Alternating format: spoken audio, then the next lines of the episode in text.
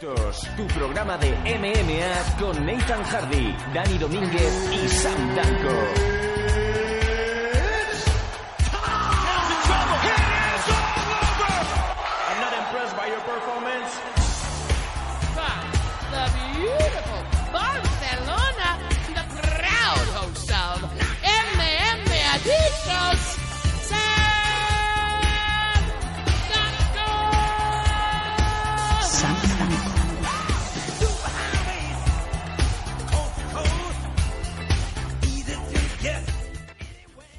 Muy buenas a todos, bienvenidos una semana más a una nueva edición de MM Adicto. Hoy es domingo 19 de agosto y como estáis comprobando no está Sam. Eh, Esta ocasión estoy yo, Nathan Hardy, y hoy vamos a hacer un programa algo fuera de lo habitual, un poquito bastante más corto de lo que normalmente solemos hacer, una media hora, 40 minutos como mucho, en lo que vamos a discutir algunos temas que han surgido esta semana, que han salido esta semana en torno al mundo de las MMA. Además, por supuesto, al ser en directo esto y estar retransmitiéndose a través del canal de YouTube, vaya a poder participar con vuestros mensajes. Pero todas las preguntas que hagáis, sí que he de deciros que las responderé al final de- del, del programa para juntarlas con otras preguntas que hemos recibido también y así pues tenerlo todo bien organizado. A los que nos estéis escuchando en iVoox, pues ya sabéis que a lo largo de esta semana haremos a lo mejor uno, un par de directos en el canal de YouTube, que básicamente es el mismo programa, pero podréis participar en directo, como digo, a través de- del chat enviándonos vuestras preguntas. Así que lo dicho, vamos a, ir directamente, vamos a empezar ya con el bloque de, noticias aquí en MM Adicto. Noticias. Noticias. Is there something wrong with your ear?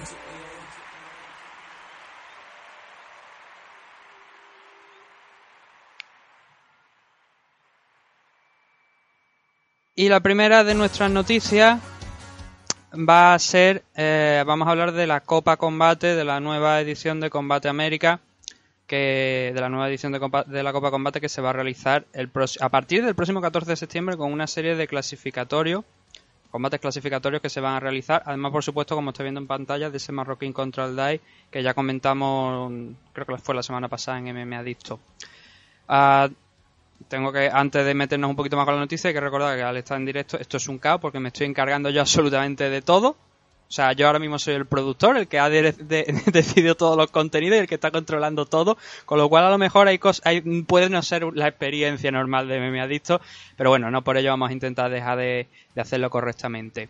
Como digo, la Copa Combate, tenemos a Marroquín contra el DAI en el main event por ese título de la división Bantamweight, que ya se anunció hace un par de fechas, el main event, pero además también hemos conocido varios combates que se van a realizar de esa Copa Combate, que son combates clasificatorios en, esta ocasión, y con un detalle muy particular que ahora comentaremos. Los luchadores que se van a enfrentar eh, son Eric González y Andrés Quintana, y Pablo Sabori y Alejandro Flores.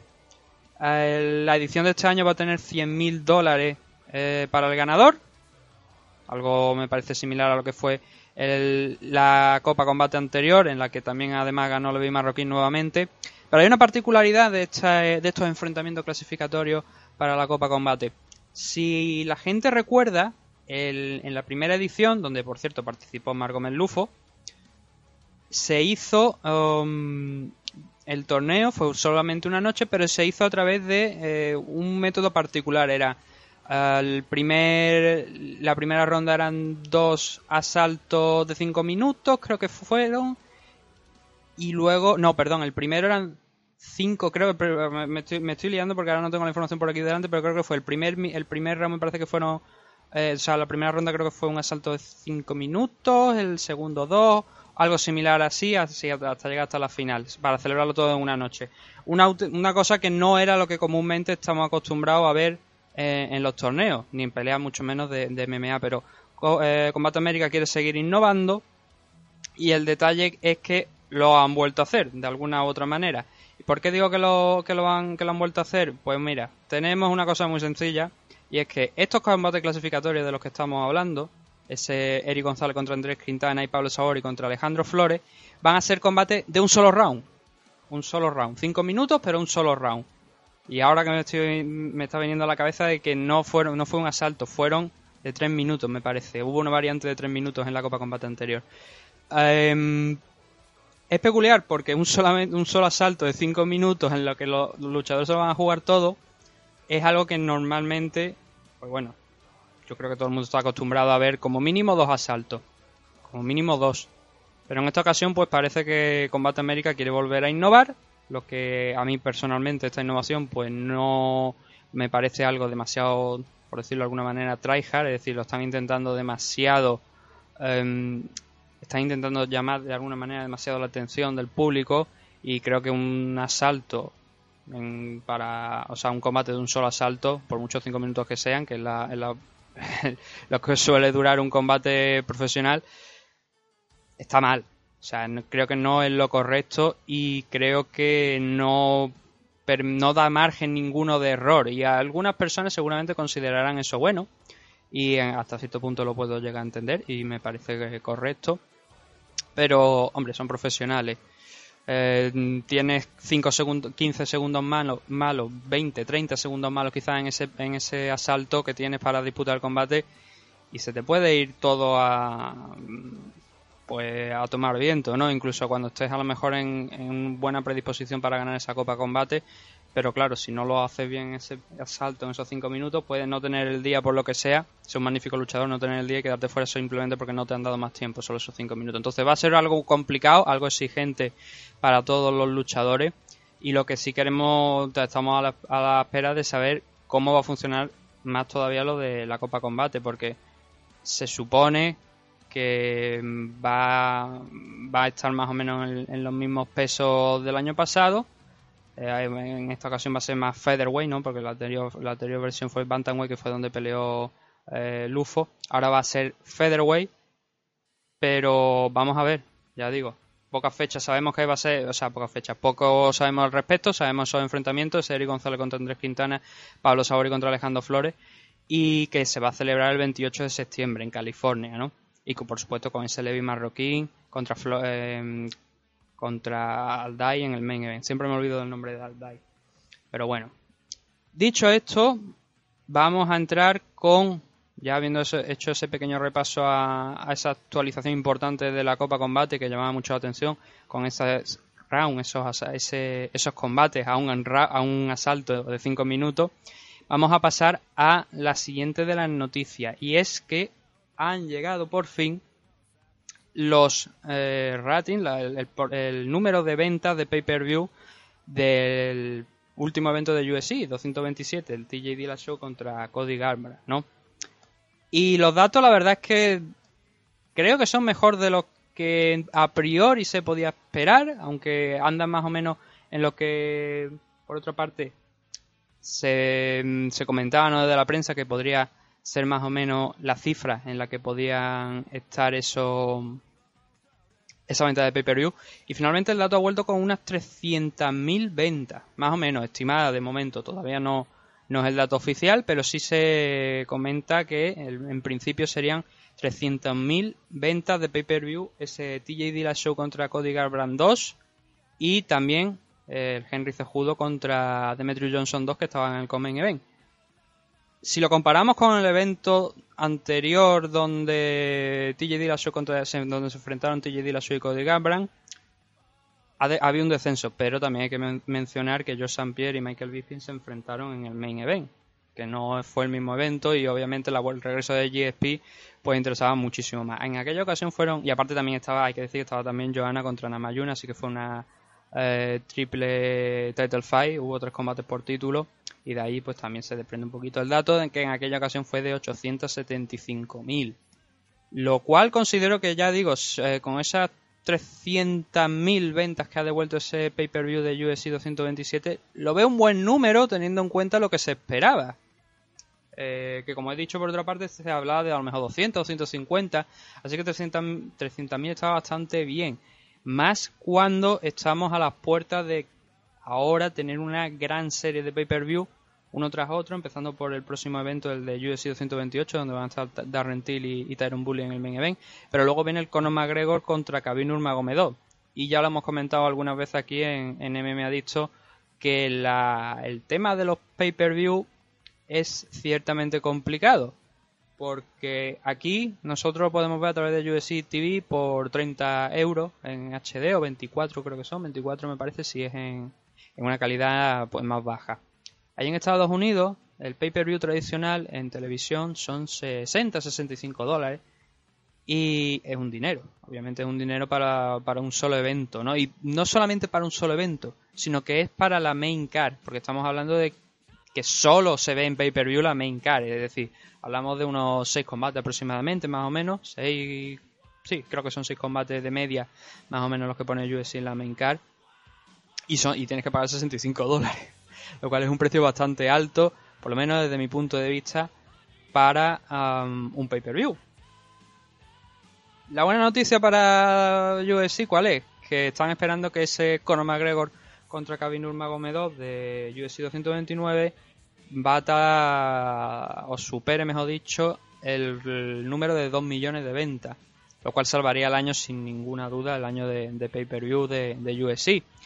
De todas formas, ya lo, que comento, este dato de unas mmm, 300.000 ventas de momento para UFC 227, la verdad es que no es bastante, no es nada malo, no es nada malo porque este año hemos tenido pay-per-view pues con buenas cars y que luego no han tenido realmente un, éxito en, en, lo que es la taquilla en la, en la taquilla sí pero más que nada en el tema de, la venta de, de pay-per-view. Por ejemplo tenemos el mío sí contra Cormier hizo 380.000 y estamos hablando del evento de, del 7 de julio que es realmente el, el del 4 de julio la festividad estadounidense que era un super evento o sea lo habían vendido muy bien es verdad que eh, se quedó a lo mejor algo cojo con lo del tema de Matt Holloway contra Brian Ortega, pero aún así 380.000 ventas se podría considerar algo baja, la verdad. Para un evento que, que, históricamente el del 4 de julio ha estado bastante bien. Pero si por ejemplo nos vamos al Whitaker contra Romero 2 en UFC 225, estamos hablando de 250.000. Y aquel evento sí también tenía dos title fight. De hecho, el Robert Whitaker contra Joel Romero yo creo que a todo el mundo le llamó la atención y, le gustó bastante, ¿no? Eh, pero también tenía ese Colby Covington contra Rafael dos años ahí y además también tenía eh, la pelea de, de CM Punk que estamos de acuerdo todos, creo que estaremos de acuerdo todos en que eh, en tema de, de lucha, pues de combate no tiene las habilidades suficientes. Sin embargo, desde el tema de, de venta de pay-per-view, yo creo que la propia empresa esperaba más, esperaba más de, de, ese, de esa pelea de CM Punk, esperaba que a pesar de, ya digo, de que había más gente por encima importante como Colvin Covington contra Rafael Dos Años, Robert Whittaker contra Joel Romero, CM Punk era un importante draw, o sea, una, un, un, un, nombre encargado de atraer a posibles compradores del pay-per-view, de hecho estaba en, en, el, en lo que era el cartel promocional, sin embargo no fue así, como digo, 250.000, por eso comparándolo con este dato de 300.000 creo que es una buena cifra. Ese 300.000... Hombre, no es una buena cifra desde el punto de vista de seguramente de USC, pero teniendo en cuenta cómo había venido la progresión, que si teníamos el USC 226 con 380.000, que si el 225 había hecho 250, y lo que hay por delante, creo que pueden dar gracia que ese, ese número haya regresado con unas 300.000 ventas en total de, de pay-per-view. Y ahora nos vamos a ir de este evento de UFC 227, nos vamos a pasar a UFC 229. Nos vamos a saltar el 228, que ya cuando se acerque, pues obviamente haremos un análisis. No vamos a analizar el enfrentamiento ahora mismo entre Khabib Nurmagomedov y Conor McGregor. Tampoco vamos a hablar del, de los famosos vídeos de Khabib, porque ya de eso hablamos la semana pasada. Pero sí vamos a comentar el tema de las entradas. De las entradas de, del evento que se va a celebrar el 6 de octubre allí en Las Vegas, porque no eran baratas, la verdad es que no eran nada baratas. Variaban, oscilaban entre 2.500 dólares aproximadamente y 205 dólares, pero sin incluir eh, tasas adicionales, ¿no? Entonces, eh, para que os hagáis una idea, vamos a leer los, los, precios tal y como estaban listados desde abajo hasta arriba, ¿vale? 205, 255, 305, 355, 405, 555. Aquí ya hay un salto importante porque saltamos a 755. Y de 755 saltamos a 1000, 1500, 2000 y 2500 la- las entradas más caras. Es un dinero. La verdad es que es un ba- bastante dinero. Pero aquí viene la buena noticia para USC. ¿Y cuál es? Que se han agotado. Se han agotado la- la- las entradas para el T-Mobile Arena. Y lo mejor de todo es que se ha agotado en cuestión de minutos. Estamos hablando de tres minutos después de haberse puesto a la venta el mismo eh, 18, 17, 16. Creo que el jueves, me parece que el jueves cuando se pusieron a la venta, el día 16. A los tres minutos, como digo, se acabaron. Se acabaron por completo las entradas para el Conor McGregor contra Khabib Nurmagomedov. Lo cual pues ya nos deja ver que va a ser un éxito desde luego, por lo menos en el tema del pabellón. ¿Acaso alguien dudaba eso, no? También de que fuera a se- a ser un éxito el, el Khabib Nurmagomedov contra Conor McGregor. Yo no lo creo. Y esa es la actualización que tenemos ahora mismo sobre, sobre el tema. Tenemos algunas cosillas a lo mejor quizás más que se podrían comentar sobre Khabib. Por ejemplo, decía Karim Zidane, uno de los mejores periodistas de investigación, no solamente de MMA, sino también en temas de políticos que puedan, de política que puedan afectar a MMA. Hablaba eh, Karim que Khabib Nurmagomedov había pedido por favor a ver si eh, su padre podía tener eh, podría hacer, acelerarse el tema del visado para que pudiera estar en este enfrentamiento. Eh, Da- Dana White estuvo, si os acordáis, con, con Donald Trump y por lo que rumoreaba Karim Zidane, eh, ya que Khabib había pedido la ayuda de, de Dana White, se decía que a lo mejor incluso Dana podía haber ataca- atacado por algún lado para que ese visado, que por lo visto se lo han concedido con una celeridad increíble, pues le llegara, ¿no? Y también hay algunas cosas, hay algunas otras declaraciones por ahí. Jake Gallagher, por ejemplo, que está peleó el otro día en Bellator diciendo que Khabib está, eh, perdón, que Conor está listo. El padre de Khabib también está diciendo que Conor eh, no va a aguantar en el suelo ni aunque haya estado entrenando wrestling todos los días. Y de aquí a octubre va a ser constante. Esto va a ser el reguero de noticias porque mm, una vez, yo creo que a partir de ahora, ahora mismo ya una vez terminado, eh, o sea, una, una vez que ya se anunció el combate, a partir de ahí obviamente parecía que ya lo demás no interesaba, de cierta manera, a pesar de que hay combates muy buenos, como decimos ya, solamente lo comentamos la semana pasada, ese UFC 228 de la card de, hablando de card de UFC, obviamente, ese eh, UFC 228 es más que excelente. Una card muy completa de arriba abajo. Pero obviamente el reclamo principal eh, es ese Khabib Nurmagomedov contra Conor McGregor. Y lo veremos. Obviamente lo veremos. Y cuando nos, nos vayamos acercando, por supuesto, comentaremos un poco más. Y aquí, o sea, lo que a mí me parece es que va a ser una maldita guerra de ajedrez. No solamente entre los dos luchadores que están dentro, sino también entre las esquinas. Porque va a ser un combate muy técnico donde creo que todo el mundo tiene la película en, la cabeza básica pero ellos son obviamente los que van a ver los pequeños detalles, los pequeños ajustes que pueden hacer, bien para que Conor aguante de pie, bien para que para que también pueda noquear a, a o Khabib llevar a Conor al suelo y hacer que se rinda o someterlo ahí durante cinco saltos para obtener la victoria por decisión y tal y cual. La película yo creo que, la, como digo, la, creo que la tiene todo el mundo en la cabeza. Bien un, o Conor por KO, o Khabib por decisión, o, o sumisión el suelo. Eh, todo lo que se salga de eso sería poco común. De, bueno, quizá una victoria de Conor a lo mejor por decisión sí, pero no, va, no creo que no vamos a ver ni a Khabib noqueando a Conor, que es lo que quería decir, ni a, a Conor eh, sometiendo a Khabib, en principio. No deberíamos verlo, luego igual nos sorprendemos, ¿no? Pero sería algo extraño, la verdad, que, que, ocurriera algo similar a eso. ¿Qué más tenemos por aquí? Pues eh, yéndonos ya un poquito con, con Velator, hay algunas cosillas interesantes, más de allá de ese Velator 204, que como digo lo comentaremos a lo largo, quizás mañana o el martes hablaremos un poquito de lo que ha sido eso y también me, ha pedido, me han pedido si se podía hablar un poquito de Raw FC, así que intentaremos también atacar a lo que es Raw FC. ¿Y qué es lo que tenemos de, de Bellator? Pues había, hay muchas cosas, la verdad, que se podrían comentar de Bellator, pero hay una que me ha llamado mucho la, la atención en, el, en esta semana y es que eh, Roy Nelson va a volver a pelear y han anunciado su rival que ahora mismo hay que tocar madera para ver si esto finalmente pues tiene lugar y se puede desarrollar. El rival contra el que se va a enfrentar estamos hablando, hablando de Sergei Karitonov. ¿Quién es Sergei Karitonov? Hombre, yo creo que cualquier aficionado de los veteranos, y no tan veteranos quizás, saben quién es Sergei Karitonov.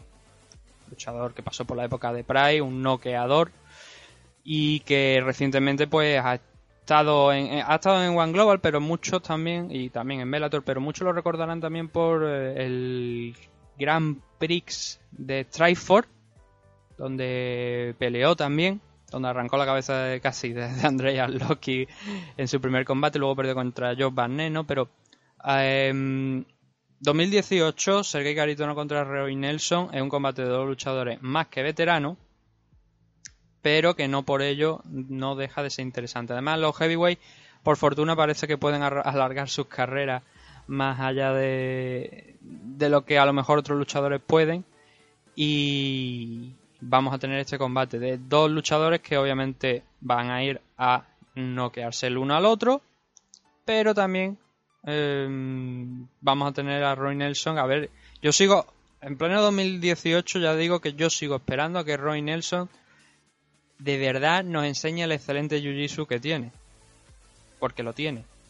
Pero el problema es que no lo hemos acabado de ver a lo largo de su carrera en muchas ocasiones y es una pena, porque igual si hubiera utilizado ese arma que no muchos heavyweight pueden decir que tiene de tanto nivel como sí que la tiene Roy Nelson, igual su carrera habría encontrado más éxito y habría tenido mejor, mejor éxito, no, habría llegado más alto de lo que realmente ha llegado, porque ha llegado bastante alto, la verdad se puede decir, pero podría haber llegado al próximo nivel, que a lo mejor era, está entre los dos, tres ranque, ranqueados, cuatro de la, de la categoría de peso de UFC. Ese combate se va a celebrar en eh, el 12 de octubre en Bellator 207, pero no es el único combate que está anunciado para Bellator 207, porque tanto ese evento de, Bellator 207 como Bellator 208, que se va a celebrar el día después, van a tener las semifinales del torneo del Grand Prix Heavyweight. Entonces, en este Bellator 207, en el 208 vamos a tener Fedor contra Sonnen. Y en este 207 vamos a tener a Mitrión contra, contra Vader, contra Ryan Vader. Y bueno, lo han anunciado. Esperemos ya que, que Cosco, bueno, que Cosco que no, que los luchadores se mantengan en forma de aquí a, octubre y podamos ver el combate, porque la verdad es que Bellator está juntando buenas cards, está haciéndolo bastante bien con el tema del torneo eh, no solamente ya el heavyweight, sino también el Grand Prix, el welterweight que se va a iniciar en, en pocas fechas, pues, o sea, en septiembre, ¿no? Que del que ya hablamos la semana pasada, pues está sumando cosas interesantes. Y la verdad es que si quizás es pronto, ¿no? Para hablar de, bueno, es una alternativa a UFC, obviamente, pero no es una alternativa, me refiero a una amenaza para ellos en temas de rating y tal y cual, cosa que debería serlo, porque la verdad es que, como digo, están presentando cards bastante buenas. Pero es eso, es el detalle. Están presentando cosas buenas y tienen un equipo sólido detrás, tienen el apoyo también de, Paramount. Así que se están haciendo bien las cosas y lo que esperamos es que lo sigan haciendo bien y que tengamos lo que todos queremos, más artes marciales mixtas de calidad, con más nivel de los luchadores y también con un poquito más de nivel de producción que nunca viene mal, ¿no? Que ya lo comentaba, por ejemplo, San la semana pasada en el tema de lo de Rising, en ese resumen, ese análisis de Rising 12, que por cierto lo podéis escuchar, está subido creo desde el jueves, me parece que lo podéis encontrar, que forma parte del MMA Dicto 220 de la semana pasada, pero em, queríamos analizarlo con tranquilidad y esperamos un poquito más hacia adelante para sacarlo, entonces lo sacamos el jueves, así que si no lo habéis escuchado, que sepáis que además de este programa tenéis análisis de Rising 12 eh, un poquito, o sea, desde el jueves, una horita de programa donde vaya a escuchar. Y ahí se han comentado el tema de, producción, de, del tema de Rising, que sabe hacer vídeos en condiciones y, muy llamativo y atractivo. Y eso es verdad. Hay, por ejemplo, que SW también hace, tiene unos valores interesantes de producción. Bellator también ahora mismo está cogiendo desde que la cogió Viacom y ahora concretamente estando en Paramount está subiendo un peldaño más todavía, ¿no? Y ahí UFC la verdad es que a veces que da la sensación de que se está quedando atrás en el tema de, de los valores de producción, de la producción de los vídeos, de las promos, sobre todo de los pósteres. Hay mucha gente que le está criticando el tema de los pósteres a, a UFC. Pero la verdad es que, para que vea, eh, para que veáis el detalle, hace poco el póster del 200, creo fue el 227 o dos- 228 o 229, ahora no, no recuerdo, pero alguien en redes sociales sacó un póster y dijo que le había costado 10 minutos hacerlo. Y era muchísimo más elaborado que el póster que había hecho la propia UFC para promocionar el evento. Las conclusiones, o sea, las cosas están ahí. Eh, ya a partir de ahí que cada uno saque las conclusiones ¿no? del tema de, de los valores de producción.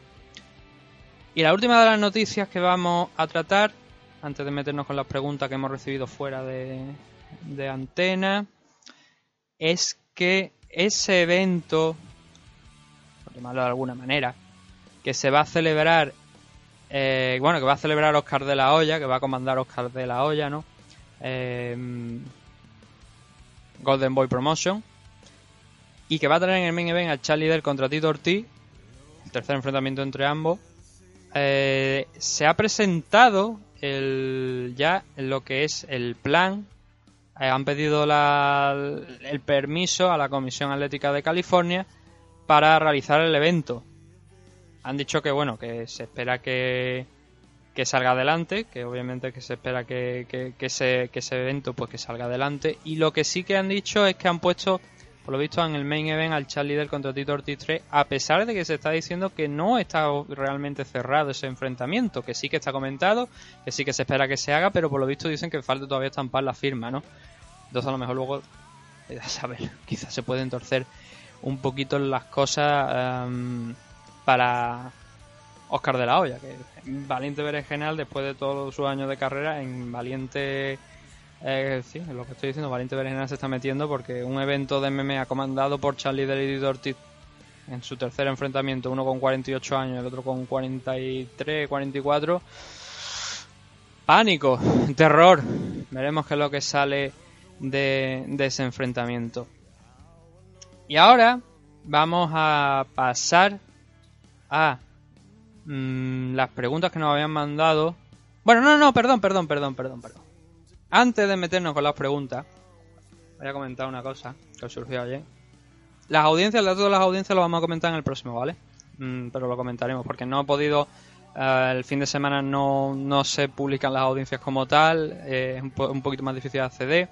Entonces, para tenerlas bien al día, el tema de Fighter, de todo lo que ha surgido esta semana, que por cierto hubo un evento de bueno, un evento en una retransmisión de One en Gold en la que estaba Margot Melufo de comentarista y hay que decir que parecía que nada más que estaba Lufo porque solo se, casi solamente se le escuchaba a él pero fue bastante bueno a mí me, gustó bastante el papel de, de Lufo pero eso, ¿no? O sea, parecía que estaba, no lo digo como algo negativo, pero me llamó mucho la, la atención que parecía que estaba solo él. Antes de meternos con eso, eh, o sea, ya digo, los ratings los vamos a, a, comentar eh, mañana o pasado, depende, de cuando hablemos de Bellator 204 y, de RoboFC 49. Pero antes de meternos con, la- con las preguntas que nos habían mandado, quería comentar lo que una cosa que me llamó mucho la atención y que hay que pegar un tirón de oreja, la verdad, a alguien bastante, pero bastante grande. ¿eh? Em, ayer estaban echando pues Fighters, el programa de Titan Channel en televisión, y em, luego echaron un conjunto de combates de KSW y em, de Karate Combat, una, un- una nueva compañía que hay de karate especial que bueno se puede seguir a través de, Titan Channel. Eh, ¿Cuál es el detalle de esto? De lo que quería comentar. Pues bueno, ve- veamos. Durante las noticias que estaban dando, eh, y otra cosa que quiero comentar antes de que nos metamos con el tema de ya con esto, es que hay, el programa tiene un problema. Y el problema principal que tiene el eh, esto, el programa de Titan Channel, por lo menos hasta ahora, es que he grabado, obviamente, tiene grabado, ¿no? Pero es la fecha de la grabación. La fecha de la grabación es de antes de julio. ¿Y por qué lo sé? Porque comentaron que Daniel Cormier se iba a enfrentar contra Steve Miocic.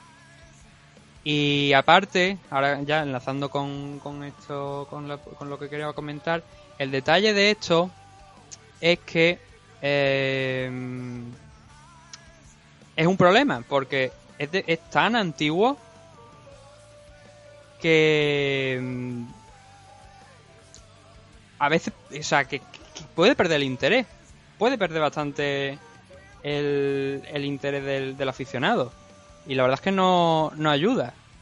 No ayuda para nada eso que, que sea bastante antiguo, porque como te digo, hay cosas interesantes, como por ejemplo la entrevista que le hicieron a Manuel Puchanovsky, la cual considero que es interesante, es una cosa atemporal, por decirlo de alguna manera, ¿no? Salvo que hables de a lo mejor de próximos combates y tal y cual. Pero lo de Cormier contra Miocic sí que es un problema. Sí que es un problema, porque es una noticia demasiado ya, estamos en pleno agosto y el combate se celebró en julio.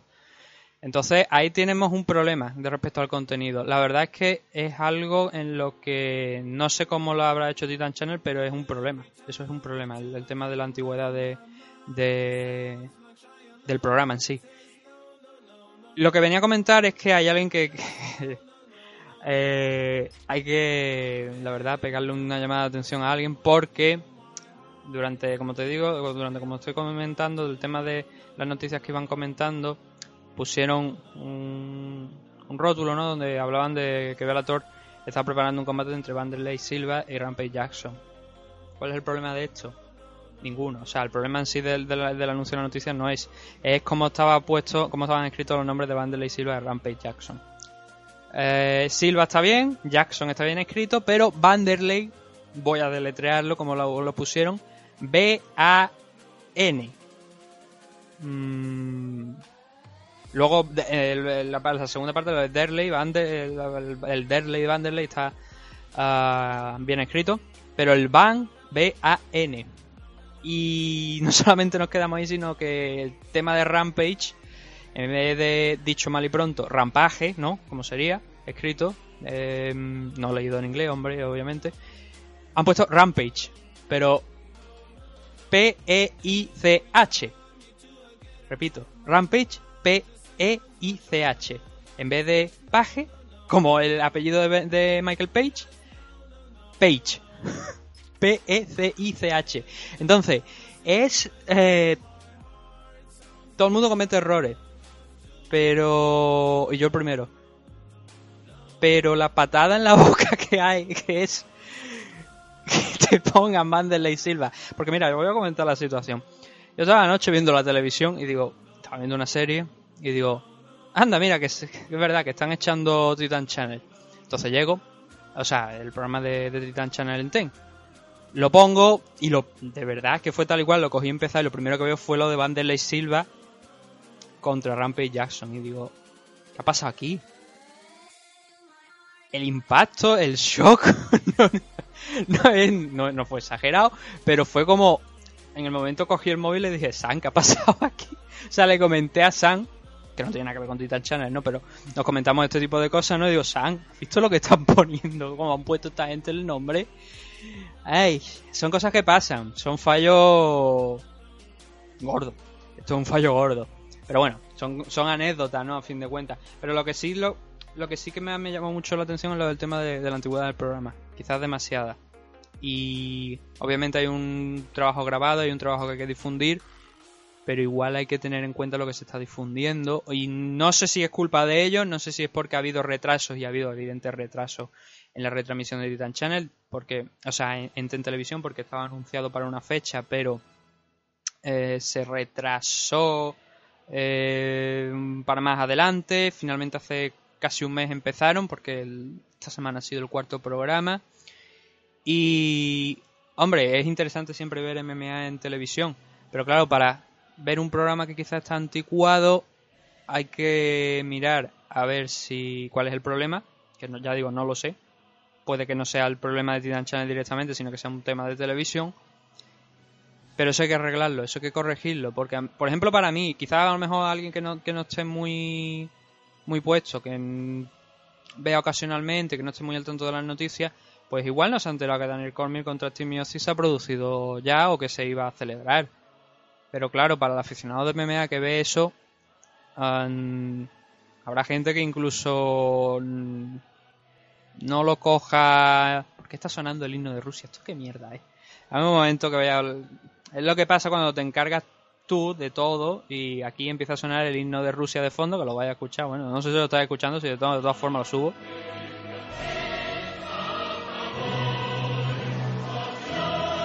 Efectivamente, es el himno de Rusia. Así que no, voy a darle para adelante. Eh, vale. Eh, entonces, como digo, el problema puede que no eh, pertenezca a Titan Channel, sino que sea un tema de, que Ten tiene esos capítulos grabados, tiene ya eso- esos capítulos ahí y tiene que darle salida. Y han empezado a darle salida con, por desgracia para ellos y para Titan Channel, un mal resultado, ¿no?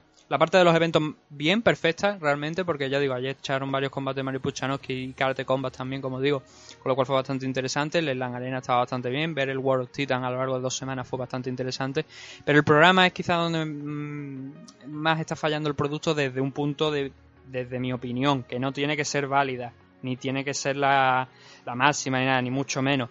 Pero desde el punto de, mi opinión de aficionado, eh, el programa no por el- ya digo no por el tema de, de producción ni de sino por el contenido en sí mismo eh, se está para mí por lo menos me está ocasionando no voy a decir rechazo pero sí que es algo que no vería porque ya lo conozco ya conozco lo que me están poniendo y ya lo ya, y ya sé lo que lo que estoy lo, lo que van a hablar y sé que es más antiguo y entonces ya no, lo- no le presto tanta atención ¿no? como si le presto a la parte del evento que por suerte, ya digo, excelente ahí, muy bien. Poner KSW en televisión es, la verdad, bastante bueno, una buena noticia y que veamos otra disciplina de deporte de contacto que no solamente MMA en Titan Channel, pues está bastante bien, ¿no? Entonces, lo de banda lesiva contra Rampage ya son simplemente una anécdota dentro de esto que quería comentar de, de la antigüedad del programa, ¿no?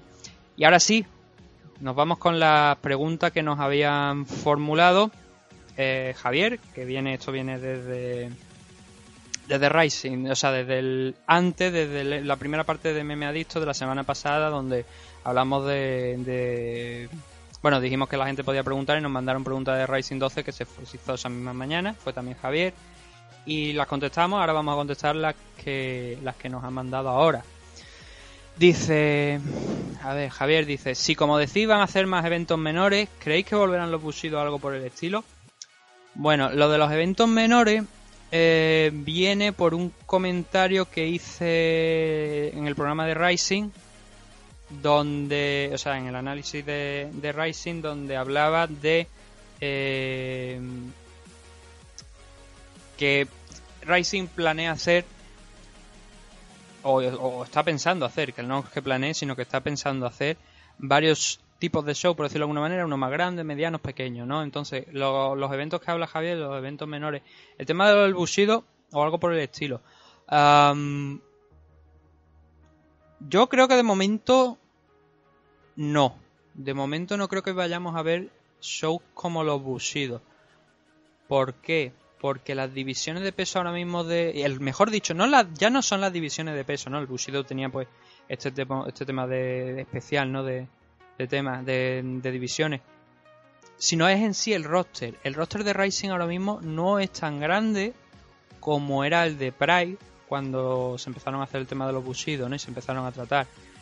Y eso es un problema a la hora de hacer shows similares o... No, claro, la, pregunta de, de Javier no sé si se refiere al tema de hacer, o sea, si es por el tema del nombre, de hacer un Rising 12 o si, o sea, un Rising 12, un show de Rising y luego como una segunda marca o dentro de lo que es el, el estilo de Rising. No sé si se refiere a eso o se refiere a lo que representaba Bushido, los shows de Bushido. Si se refiere a lo segundo, yo creo que no. Yo creo que ahora mismo es complicado que Rising vaya a hacer eso, vaya a, a dividir, o sea, por, por lo que digo, porque no tiene roster suficiente ni roster tan amplio como para estar haciendo pues unos shows especiales, ¿no? Divididos.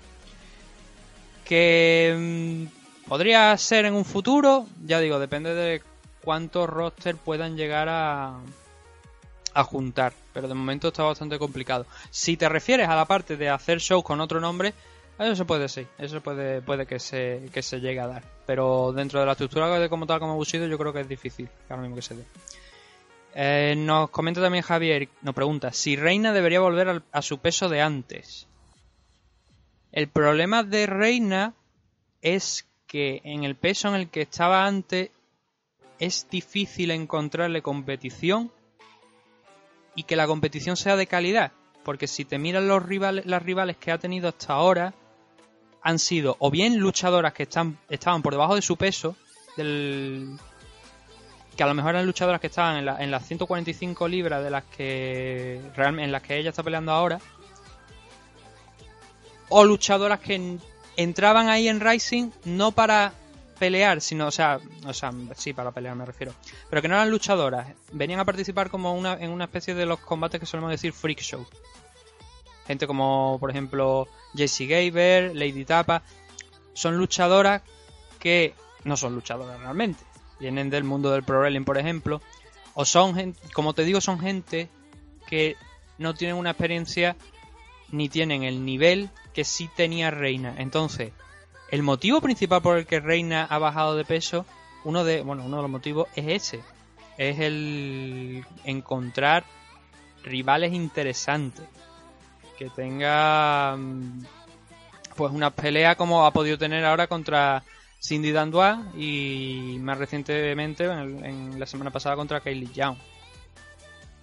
Eso tiene, eso tiene cierto sentido. Yo creo que es ahí donde, donde nos estamos moviendo y es por eso el motivo por el que eh, ha estado Reina peleando ahí. Entonces, si debería volver al peso de antes, yo lo que, lo que creo lo que manifesté en el Rising 12, en el análisis de Rising 12, es que Reina igual debería intentar ampliar el espectro de entrenamiento y visitar otros gimnasios donde pueda aprender bastante más de lo que está aprendiendo en el que está. Porque mm, ella es joven, ella ahora mismo eh, está figurando como una de las, no te voy a decir estrella, pero sí exponentes de la MMA femenina allí en Japón, concretamente en Rising. Entonces, eh, necesita seguir evolucionando.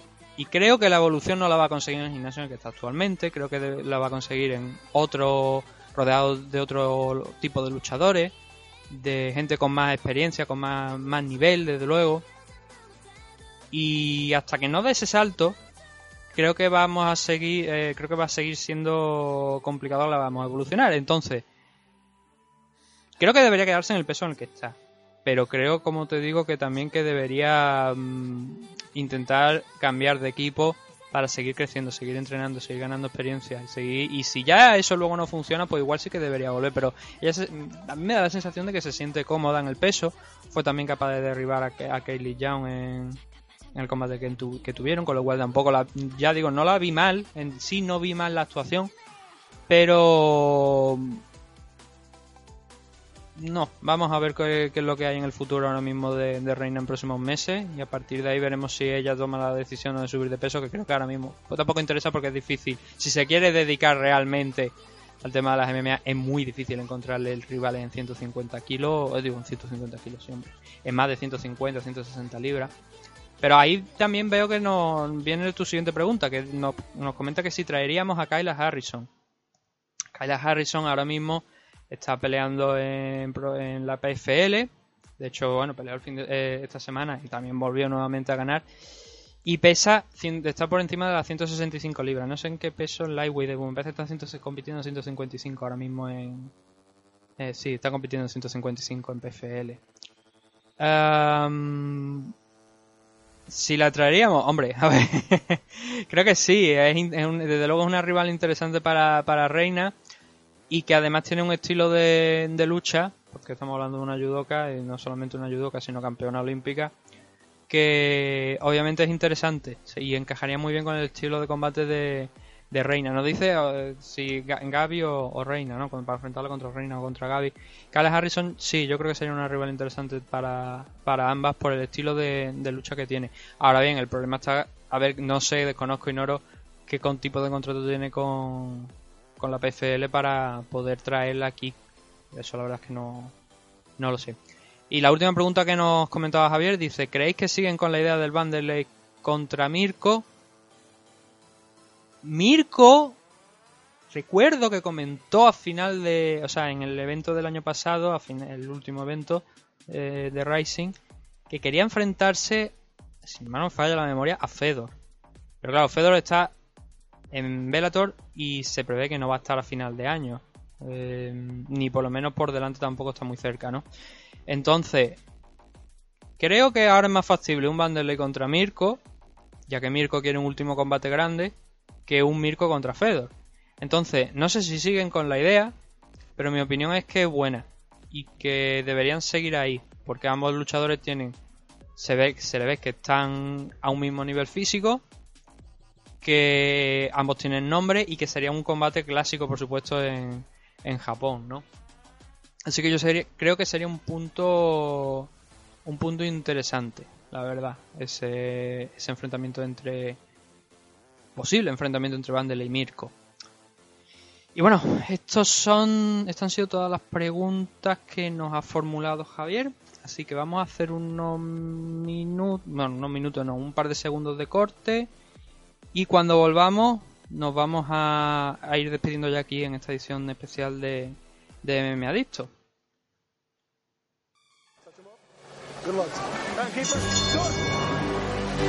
¿Te gustan las NMA? En NM Adictos te escuchamos. Queremos muchas preguntas, preguntarnos chorradas también, da igual. Escríbenos en mmadictos.gmail.com o bien en nuestras redes sociales, arroba mmadictos.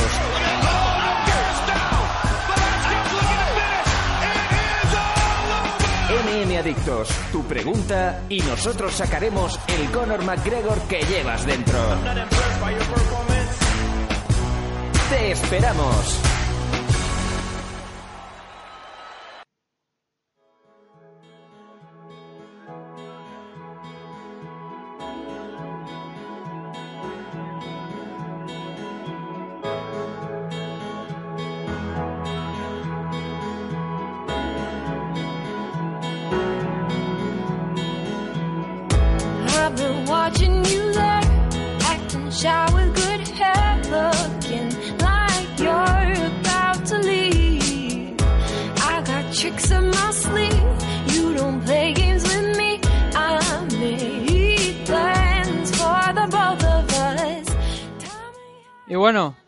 Nos vamos a ir despidiendo de esta edición de, de Meme Adicto en directo, algo más corta a lo normal, bueno, más corta, 47 minutos ya llevamos por aquí enganchados. Darle las gracias a nuestros patrocinadores, a, a Dragon especialmente, al Sensei Nacho Serapio. Y recordaros las vías de contacto, tanto en Twitter, arroba mmadicto, Facebook mmadicto, en Patreon también podéis encontrarnos. Recordamos que está el Patreon donde subimos contenido adicional y la suscripción es de menos de 5 euros, de 5 dólares y que no tiene compromiso de permanencia, o sea, podéis dar de alta y al mes siguiente daros de baja perfectamente. También recordaros el correo electrónico, mmadicto.gmail.com, los mensajes directos en Twitter están abiertos, eh, por supuesto, los mensajes de- nos podéis enviar los mensajes que, que queráis a, Facebook. Y como hemos hecho con las preguntas de Javier, pues responderemos todas las preguntas que, que- que queráis formularnos. Y lo dicho, hasta aquí ha llegado esta edición. Mañana o pasado estaremos comentando, hablando un poquito de ese Velator 204. No sé si estará San, no sé si lo haré yo solo. Y también hablaremos del tema de las audiencias de, esta semana pasada, de ese evento de One, de esos combates varios de, de UFC y de, también de la audiencia de, de Fighter. Así que nada, daros las gracias a los que habéis estado online en algún momento de la retransmisión y a vosotros de oyentes de de- y del podcast en general, pues que sepáis que está el canal en YouTube, que cuando si os suscribís pues y le dais a la campanita, por lo mejor cuando estemos en directo salta la alerta y podéis participar en directo. Lo dicho, muchas gracias a todos y nos vemos en unos días aquí en MMA Adicto.